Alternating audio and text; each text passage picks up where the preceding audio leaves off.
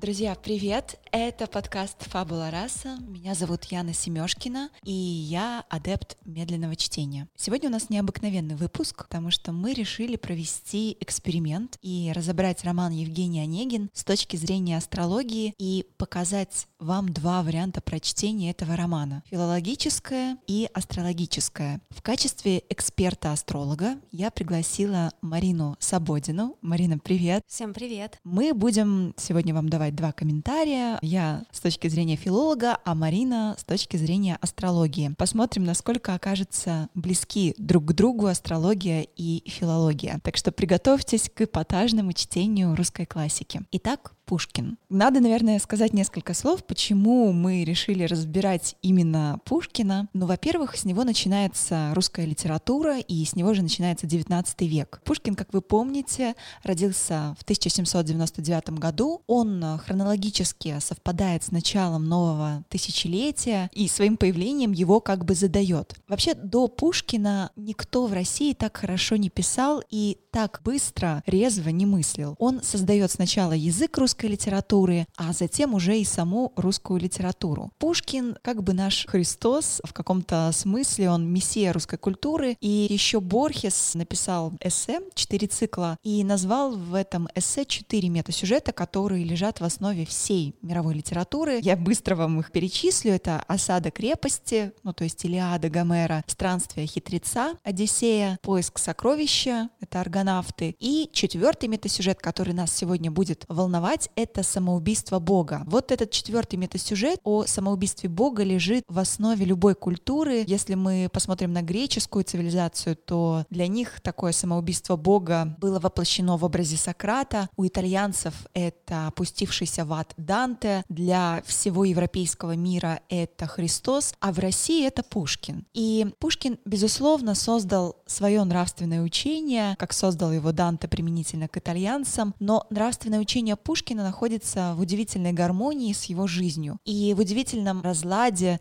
с традиционными навязанными нам представлениями о морали. На мой взгляд, задача чуткого, вдумчивого филолога — считать эти нравственные заповеди Пушкина и расшифровать их, расшифровать ту религию, которая в России заменена литературой. Если верить Дмитрию Быкову, то Россия — это вообще такая логоцентричная и литературоцентричная страна, которая сказанное уже считается сделанным и гораздо важнее не то, что ты делаешь, и не то, что ты из себя представляешь, а то, что тебе другие говорят. Ну, а если кроме шуток, конечно, представление о России как о литературоцентричной стране накладывается на представление о Пушкине как о русском Христе, потому что, на мой взгляд, весь корпус текстов русской литературы — это наша такая Библия, и чтобы мы ни говорили, код русской культуры, он все таки в нас остается. И точное соответствие биографии нравственных заповедей и есть то главное, главное подтверждение Мессии, вот эта гармония между биографией и тем нравственным напутствием, которое Пушкин в итоге дает.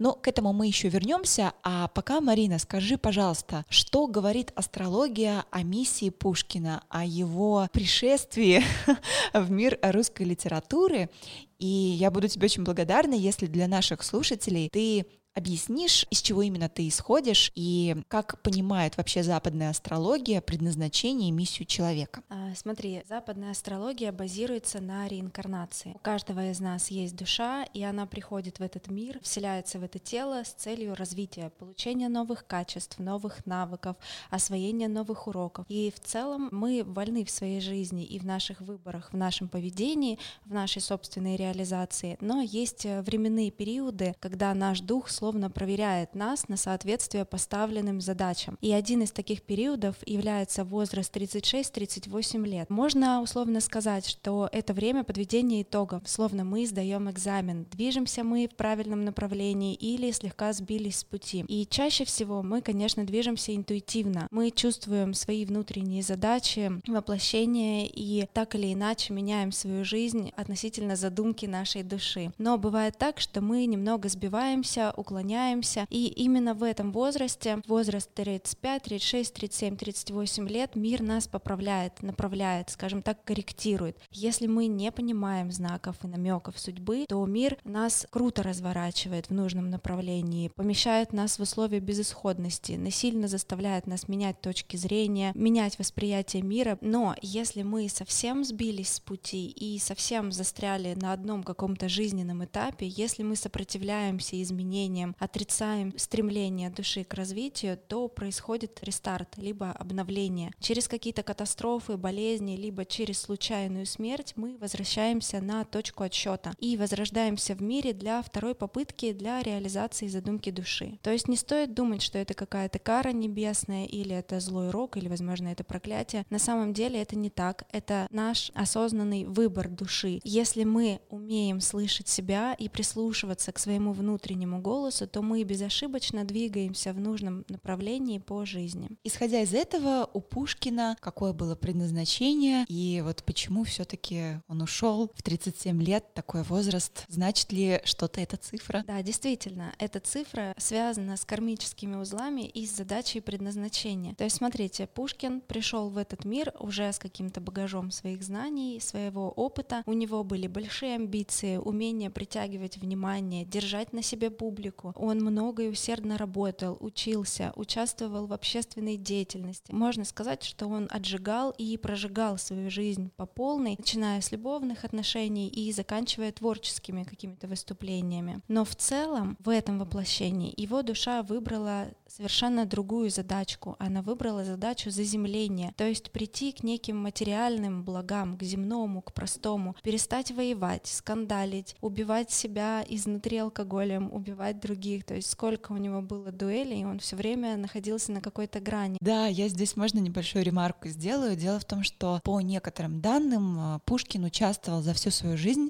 в 29 дуэлях Друзья, ну просто представьте, то есть какова была вероятность, что Пушкин действительно закончит свою жизнь на дуэли? 29, а, с одной стороны. А с другой стороны, история по поводу алкоголя довольно знаменитая, когда молодой Гоголь приезжает в Петербург, он а, первым делом, естественно, хочет увидеться с Пушкиным. На тот момент у него уже готова поэма «Ганс Кухельгартен. И, в общем-то, это поэма, которую разнесли все литературные критики. Но вот он с этой поэмой, значит, только приехал, направляется к Пушкину утром, 11 часов, и ему открывает пушкинский лакей. Гоголь говорит, ну вот к барину бы а ему лакей отвечает, да, ну вы знаете, он вот спит. Он говорит, ну конечно, отвечает ему Гоголь, наверное, всю ночь писали стихотворение, а на что Лакей говорит, да куда уж там, в карты играли, да шампанское пили. И вот это на самом деле судьбоносная не встреча Гоголя и Пушкина, она во многом определила дальнейшую художественную судьбу Николая Васильевича, потому что поэма эта была довольно слабая, и если бы, наверное, Пушкин а, встал в 11 утра в тот злосчастный день в Петербурге, то, возможно, мы бы не получили автора мертвых душ. Может быть, бы он стал актером, как и планировал. Это, к слову, о пушкинской разгульной жизни, которую Марина разглядела в его натальной карте. Да, действительно. И если бы он сумел вовремя притормозить и отойти от разгульного образа жизни, от, скажем так, убивания себя изнутри, то в таком случае, безусловно, мы бы продолжали наблюдать его творчество и радоваться его победам и успехам. Я считаю, что первым тревожным звоночком оказалась дыра в кармане, которую он пытался закрыть судами, которые брал у государя. В этот же период были скандалы и сплетни, связанные с супругой Пушкиным. И если бы он заметил, притормозил, изменил вектор своих действий, например, уехал из города, занялся здоровьем, концентрировал свое внимание на себе, своей семье, отошел от шумных компаний, алкогольных вечеринок, рынок и занимался бы своим творчеством, то все могло быть совершенно иначе. Но вот если мы посмотрим на биографию Пушкина, то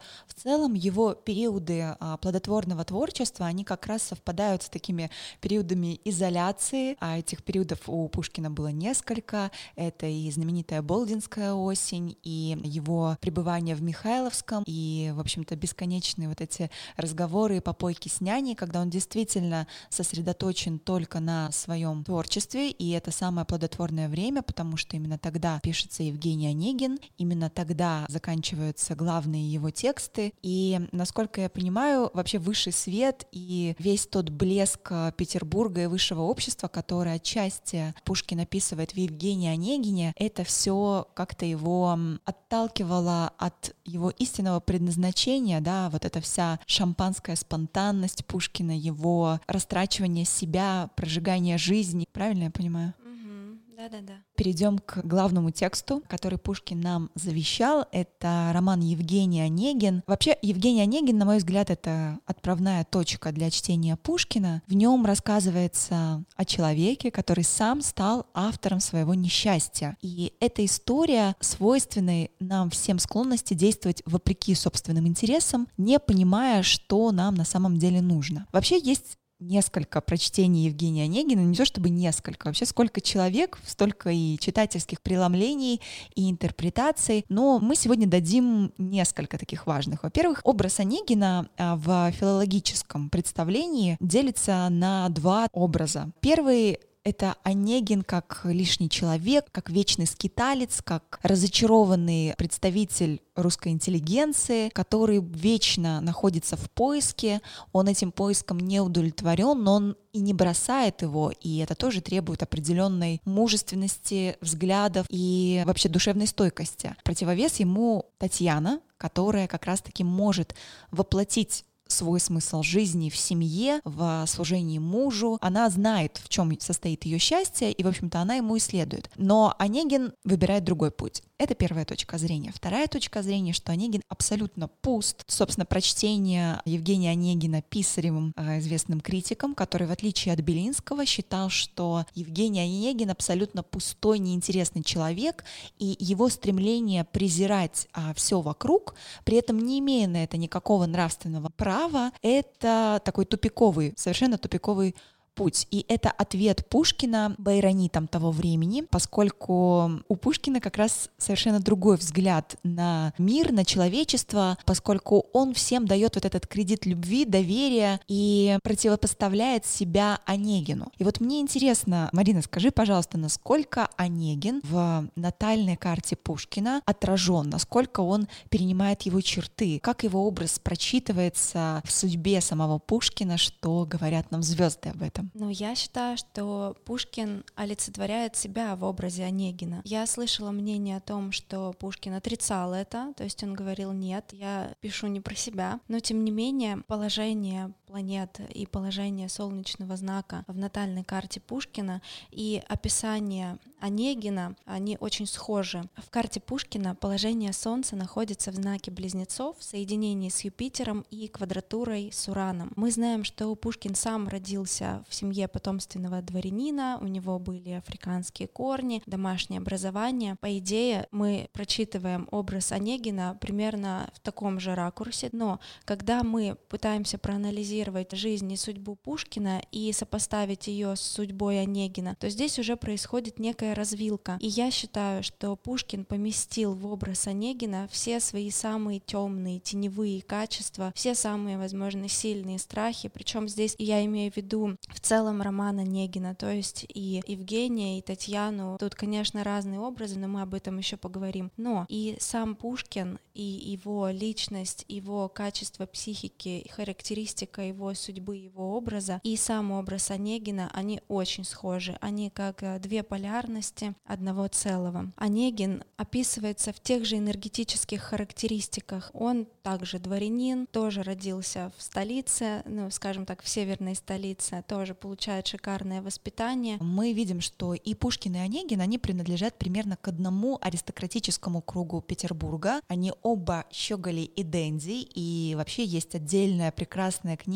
Ольги Вайнштейн о дендизме, где подробно описывается дендизм Пушкина и Онегина. Я вам, друзья, эту книгу очень рекомендую. Кроме того, когда мы прочитываем первые главы Евгения Онегина, мы видим, что перед нами портрет такого блестящего повесы, который действительно прожигает свою жизнь вот так же, как и Пушкин, как Марина нам сказала. И, собственно, его расписание строится по довольно замкнутой системе. То есть он просыпается около 12 часов, завтракает, а затем идет на прогулку, так называемая прогулка, которую задал еще Александр I, и вот каждый щеголь Петербурга ее повторял. Это было примерно там с двух до трех часов, либо пешком, либо с экипажем. После этого, значит, э, наступает такой перерыв, обеденное время. Обед начинался в 19 веке в 4 часа, медленно отобедал, после чего 6 а, часов можно ехать в театр или в оперу, опера заканчивается, а после оперы начинается бал. Балы собирали в полночь, но истинное воплощение дендизма — это такое чувственное неряшество. Ты пытаешься создать образ ненавязчивого, холодного, экзальтированного, при этом очень модного, сексуально привлекательного молодого человека, который обязательно опаздывает. И, в общем-то, Онегин опаздывает. Он опаздывает и в оперу, и на бал, потому что истинные денди приезжали только к двум часам ночи. То есть, представляете, да, в два часа ночи только начинался бал. Он длился в среднем 2-3 часа. В 3-4 ты только вот э, освобождаешься и к 5 5 утра приезжаешь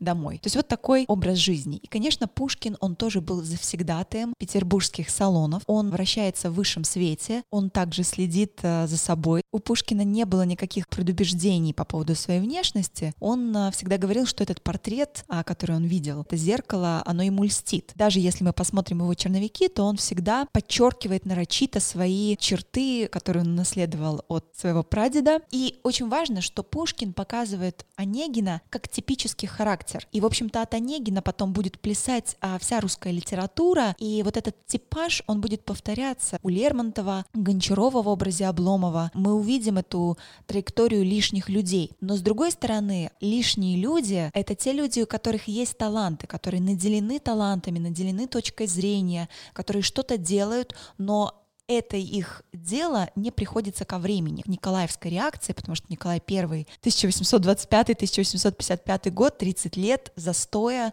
такого серьезного.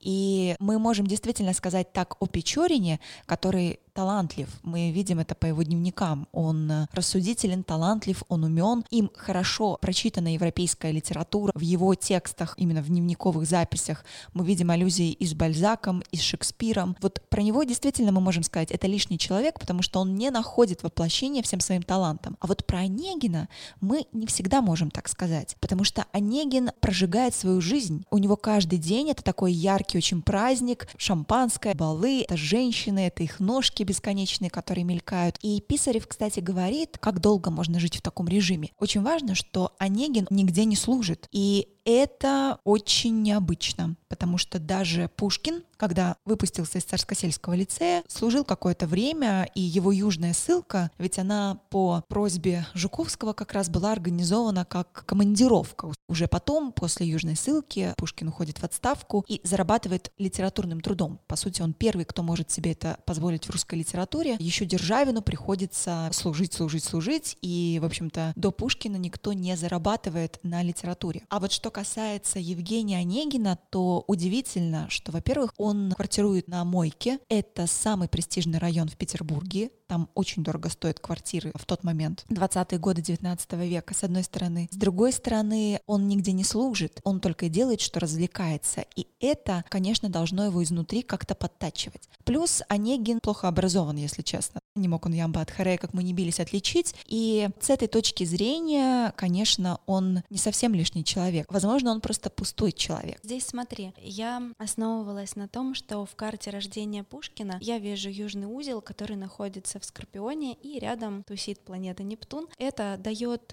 личности Пушкина больше творчества, больше общественной какой-то деятельности, даже какой-то революционный настрой. Если мы вспомним биографию Пушкина, то мы знаем, что он готов готов был э, рваться в бой везде и всюду доказывать свою правоту, и были даже времена, когда друзья какими-то уловками, либо какой-то хитростью отводили его от судьбы декабристов. Если же мы рассматриваем образ Онегина, то здесь действительно другая параллель, но та же самая энергетика. Этот человек абсолютно оторван от реальной жизни, он нигде не служит, он нигде не работает, у него просто праздный образ жизни, и он не представляет, как может быть по-другому. Но событийно, Например, творческая жилка Пушкина перешла в Онегина как некое затворничество в деревне. И там и здесь есть тема оторванности от реальности. И также я еще рассматривала аспекты Урана на солнышко Пушкина. В его жизни это проигрывалось через стремление все переделать, через революции, через какие-то обнуления, а у Онегина это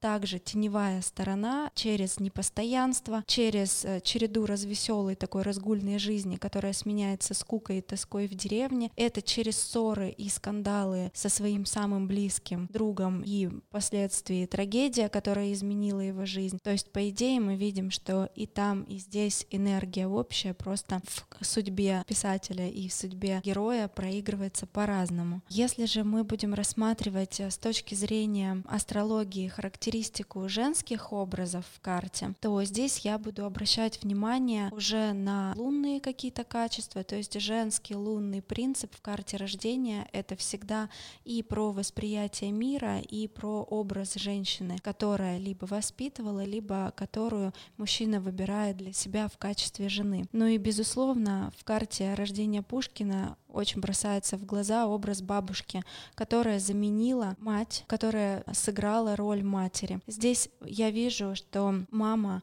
Пушкина не смогла адекватно, не смогла гармонично проиграть свою роль, где-то полюбить, где-то погладить, где-то уделить внимание своему ребенку. И, соответственно, Пушкин с детства чувствовал некую далекость, то есть словно она где-то далеко, словно у нее нет возможности быть рядом, словно она не может быть в доступе, не может быть доступна доступной. Но, тем не менее, есть бабушка, которая мудрая, которая интересная, которая читает сказки, которая дарит свое тепло, дарит свою любовь и словно заменяет вот этот образ мамы и находится всегда рядом, заботится. И, соответственно, мы здесь можем сделать такой вывод, что для Пушкина образ женщины — это либо образ какой-то недоступной, замкнутой, далекой, либо старше по возрасту. И здесь, я уверена, ты можешь добавить интересный комментарий. Да, про Наталью Гончарову, конечно, здесь интересно честно сказать, она действительно была красивой, при этом не совсем доступной, и вообще вся эта история с их женитьбой, когда то свечи потухнут, то кольца упадут. И, кстати говоря, Пушкин, как и Татьяна, он очень сильно верил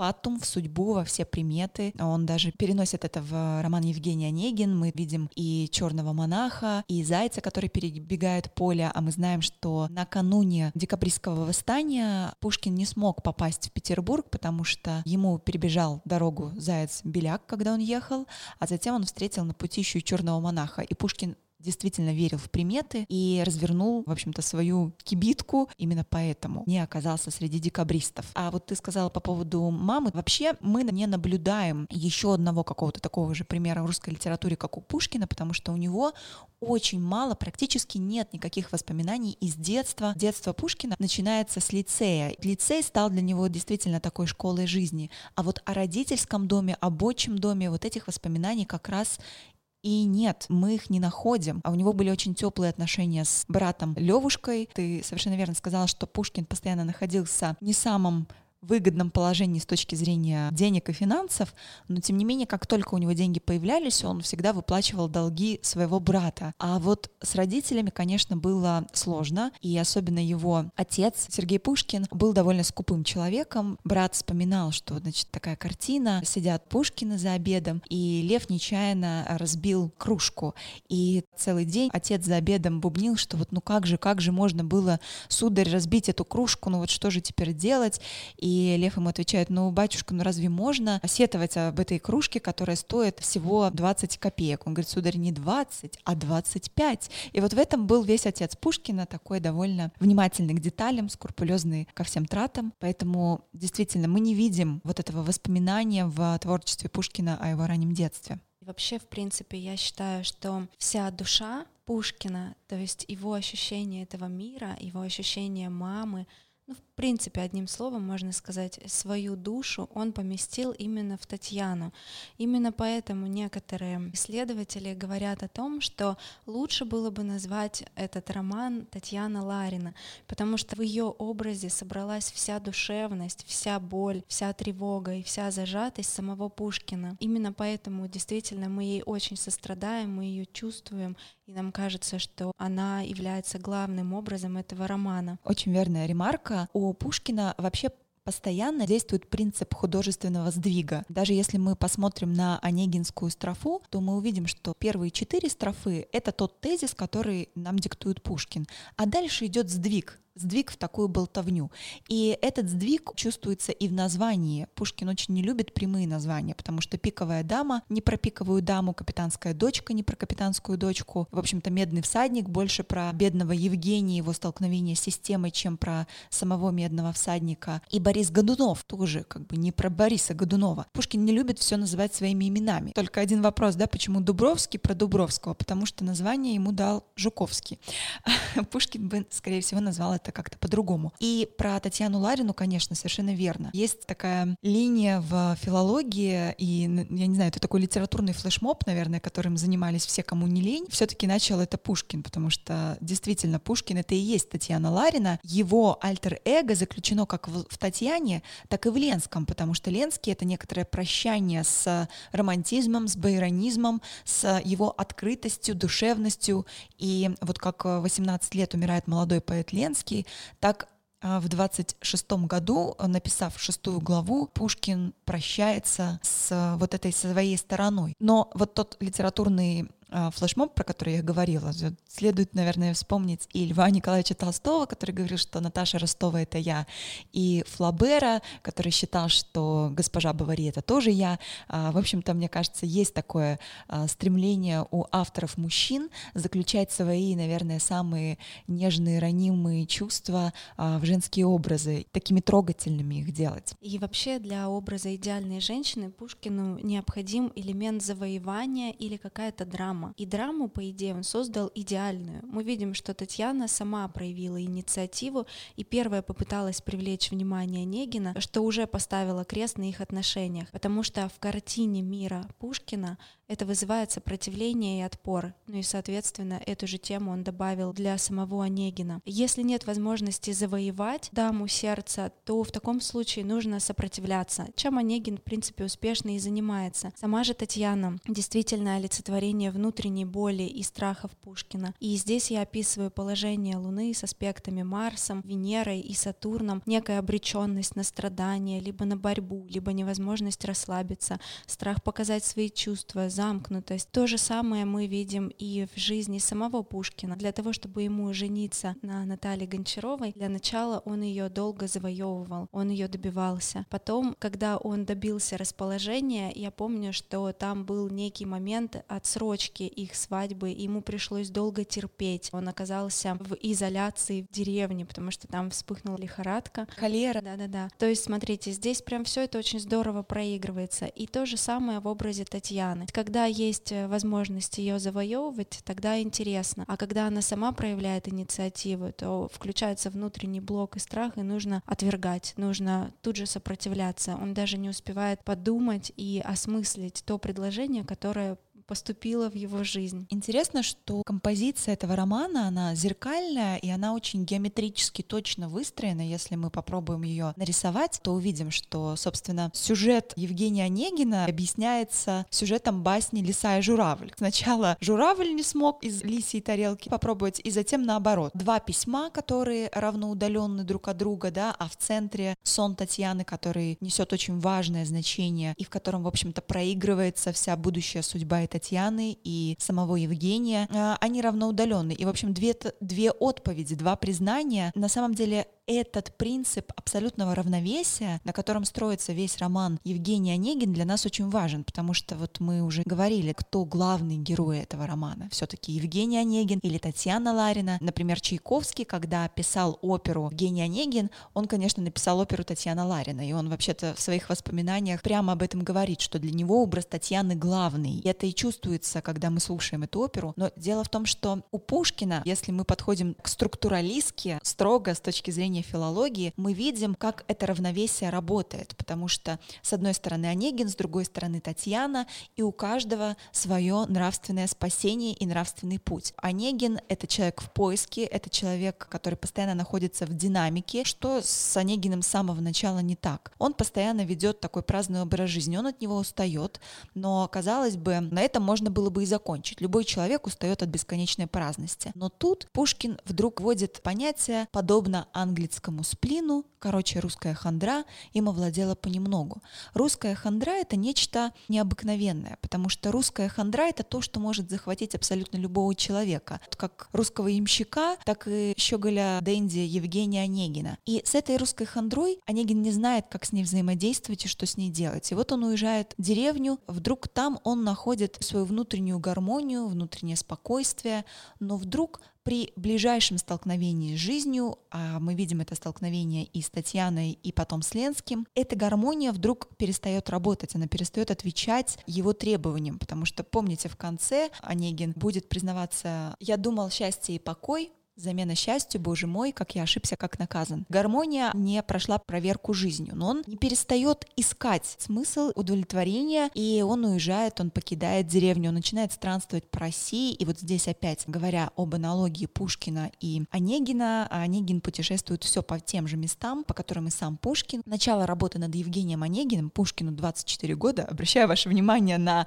э, на этот невероятный факт, в 24 года, то есть он уже состоявшийся совершенно гений, он уже пишет лучше всех в России и мыслит быстрее всех, но тем не менее южная ссылка — это Кишинев, это Одесса, путешествие Онегина по России совпадает с этими самыми точками. Вот он пытается как-то в путешествии найти себя, но тоже не находит, возвращается в Петербург, встречает Татьяну, и вроде как Татьяна становится его спасением. У Татьяны совершенно другая позиция, потому что она может себя воплотить в семье, сильная женщина, которая знает, чего она хочет, и она этого добивается, и она в этом полностью раскрывается. И такой потерянный, слабый мужчина — это вообще будет главный метасюжет для литературы XIX века. Вспомним и Достоевского, когда Раскольников прибегает к Соне Мармеладовой, вроде бы она проститутка и падшая женщина, но нравственная она его сильнее. И это все сильные женщины Тургенева, которые всегда олицетворяют Россию и судьбу России, и выбор страны, а, потому что перед ними разворачивается такая коллизия между несколькими претендентами на руку, и каждый из этих претендентов — это идеологический путь России. Вот она должна определиться, с кем же она пойдет. Видимо, все это связано с тем, что русская женщина всегда может воплотить себя в семье, а мужчина либо служит, либо воюет, а это определенная иерархия, и он вынужден подстраиваться. Возвращаясь к геометрической, точной композиции романа, я хочу сказать, что на мой взгляд, Пушкин не отдает предпочтение ни Онегину, ни Татьяне. Это равновесие, это отповедь, которую и Татьяна кидает Онегину, и Онегин э, в свое время говорит Татьяне, она ничем не нарушена. И у читателя всегда есть право отдать свое сердце тому или иному герою и выбрать тот или иной путь, потому что в конце концов Пушкин далек от нравоучительства — и в этом, конечно, его невероятное превосходство, его легкость, мировая универсальность, отсутствие какой-либо назидательности. Мне кажется, это очень круто. Если у Пушкина своя философия, своя позиция, то есть он несет какую-то информацию, несет свои творения в мир, то Онегин как э, потеряшка, то есть он ищет себя, он не может найти смысл своей жизни. У него есть э, какая-то идея, допустим, идея завоевания Татьяны, но поскольку он понимает, что эту идею он не может воплотить в жизнь, то он предпочитает страдать. И это страдание пронести через э, всю свою жизнь. И, конечно, главный вопрос. Мы читаем Онегина и видим в нем такую деструктивную личность, которая вредит себе, и в этом иногда узнаем самих себя, потому что мы не всегда действуем во благо, но все-таки как ты считаешь и как считают звезды, почему им не удалось быть вместе? Почему, в конце концов, Онегин во френд-зоне оказывается, а Татьяна сегодня очередь моя, то есть она дает ему прям такой хороший ответный удар. И здесь я хочу сказать, что вот э, прочтение Набокова, который читал, что вот Татьяна, возможно, сейчас сдастся Онегину, а, оно на мой взгляд, совершенно неверная, потому что она очень хорошо знает, что такое ответный удар, и она его, в общем-то, наносит так. Я считаю, что отчасти она все-таки принесла себя в жертву, и даже если внутренне она хотела любить Онегина, то она бы просто не позволила себе этого. Несовпадение в этой паре почему они не смогли быть вместе, а, в чем проблема. В картине мира самого Пушкина не бывает так, что любовь дается легко и просто. Мы уже знаем это даже по его судьбе. И если ты хочешь любить, то нужно добиваться, преодолевать препятствия, терпеть, ждать. В жизни Пушкина не было спокойной, тихой семейной жизни, и поначалу он действительно добивался свою супругу, но когда он добился и, по идее, мог бы просто быть счастлив и жить тихой семейной жизнью, у них случались какие-то скандалы, сплетни и разборки, которые так или иначе не покидали их семью. И то же самое в романе. То есть Пушкин не допускает даже мысли о том, что любовь может самостоятельно войти в жизнь Онегина легко и просто, просто по зову сердца, просто при получении одного единственного письма. И поэтому, когда Онегин читает это письмо, он даже не успевает проанализировать, либо оценить тот дар и ту возможность, которая попала к нему в руки. Его первая реакция — обороняться, защищаться, дать какой-то отпор. И лишь спустя время, когда он увидел Татьяну, причем увидел уже замужней, он уже понимает, что она является олицетворением женщины его мечты. То есть ее действительно теперь уже просто так, скажем так, на халяву не получишь, нужно добиваться. Я считаю, что важную роль сыграло замужество и некий статус Татьяны, то есть э, здесь условно это та же самая далекость и взрослость. Мы не знаем, возможно, Татьяна не намного старше самого Онегина, но тем не менее своим статусом этот возраст и эту какую-то иерархическую структуру она выстроила. И именно в таком образе для Онегина она кажется идеальной женщиной и женщиной его мечты. Ну вот если мы вспомним комментарии Юрия Михайловича Лотмана, где он как раз восстанавливает даты рождения и Татьяны, и Онегина, Онегин — ровесник Александра Сергеевича Грибоедова. Он э, родился в 1895 году, а вот Татьяна а, в 1803. То есть получается, что Онегин старше Татьяны, но когда она приобретает статус, то, конечно, она уже не девочка, уездная барышня, а уже статусная дама, и она как раз в Петербурге в том самом топосе находится, с которого все и начинается, и она его пространство покоряет. Вообще интересно, что роман а, Евгения Онегин, он ведь прочитывается нами как мета-роман. Это роман о том, как пишется роман. Это а, такой сериал 19 века, потому что он выходил на протяжении семи лет, семи с половиной, если быть точнее, и Пушкин писал его в разных местах, в разный период своей жизни. И вообще этот роман начинался как пародия на Дон Жуана Байрона, а закончился, в общем-то, трагедией. Начинался как пародия о типе русского щеголя, который прожигает свою жизнь, а закончился как роман об убийце, в конце концов, как роман о человеке, который разрушил полностью свою жизнь, и по некоторым наметкам мы можем понять, что, скорее всего, Онегин станет декабристом. Ну, здесь, на самом деле, филологи и исследователи разделяются на два лагеря. Кто-то говорит, что да, сто процентов Онегин — это будущий декабрист, кто-то говорит, что, ну, вряд ли Онегин декабрист, у него на это не хватит ни силы духа, ни а, внутреннего содержания. Давайте послушаем, а что нам звезды про это говорят, какая судьба может ожидать Онегина. Онегина. Если мы считываем образ Онегина самого Пушкина, а мы ведь уже знаем, что Пушкину не удалось освоить урок по жизни, он со своей задачей воплощения не справился. Так и Онегин, как тень самого Пушкина, мог бы закончить свою жизнь рано и трагично. Но при всем при этом я считаю, что могло быть и другое развитие событий, когда Онегин, например, получив отказ от Татьяны, принял бы это как жизненный урок, освоил его и постарался в дальнейшем не наступать на эти грабли. И такой такой исход также вписывается и в контекст натальной карты самого Пушкина,